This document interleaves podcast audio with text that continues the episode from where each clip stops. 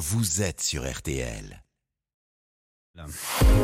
Ah ouais, les pourquoi de l'info Florian Gazan, c'est aujourd'hui la sortie du très attendu Indiana Jones et le cadran de la destinée. Et ce matin, vous allez nous expliquer pourquoi, la question est saugrenue, Oui. pourquoi dans le Finistère, on est heureux de la sortie du nouvel Indiana Jones? Oui, Jérôme, alors c'est pas parce que Indiana Jones est, est breton, hein, sinon on l'appellerait Pointe Dura Jones, ni que son vrai prénom c'est Loïc. En fait, vous connaissez son vrai prénom hein, non, c'est Henry. Henry, Henry, Henry Jones, Henry Wa- Walton Jones pour être présent.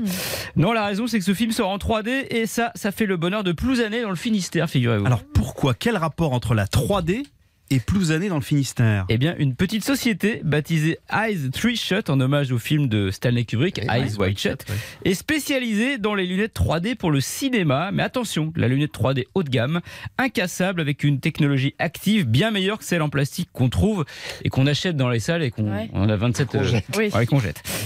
Et c'est pour ça que ces lunettes ont, si je puis dire, tapé dans l'œil de James Cameron, le réalisateur des deux Avatars. Et Comment il les a connus, ces fameuses lunettes Bah, Cameron, c'est un vrai geek. hein. Il est toujours à l'affût de- des nouvelles technologies. Il connaissait déjà la société des deux cousins, Thibaut et Jean-Louis de Bougrenet de la Tocnay, créée en 2008 puisqu'ils avaient fourni les lunettes 3D pour le premier Avatar.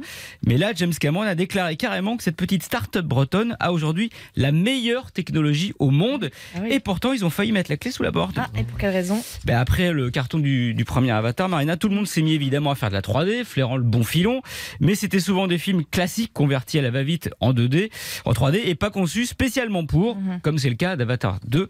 Résultat, ben, les spectateurs déçus se sont lassés. Surtout que, bien entendu, les séances 3D, c'est plus cher. Et voilà, donc gros trou d'air pour la société bretonne qui a subsisté grâce à la réalité virtuelle.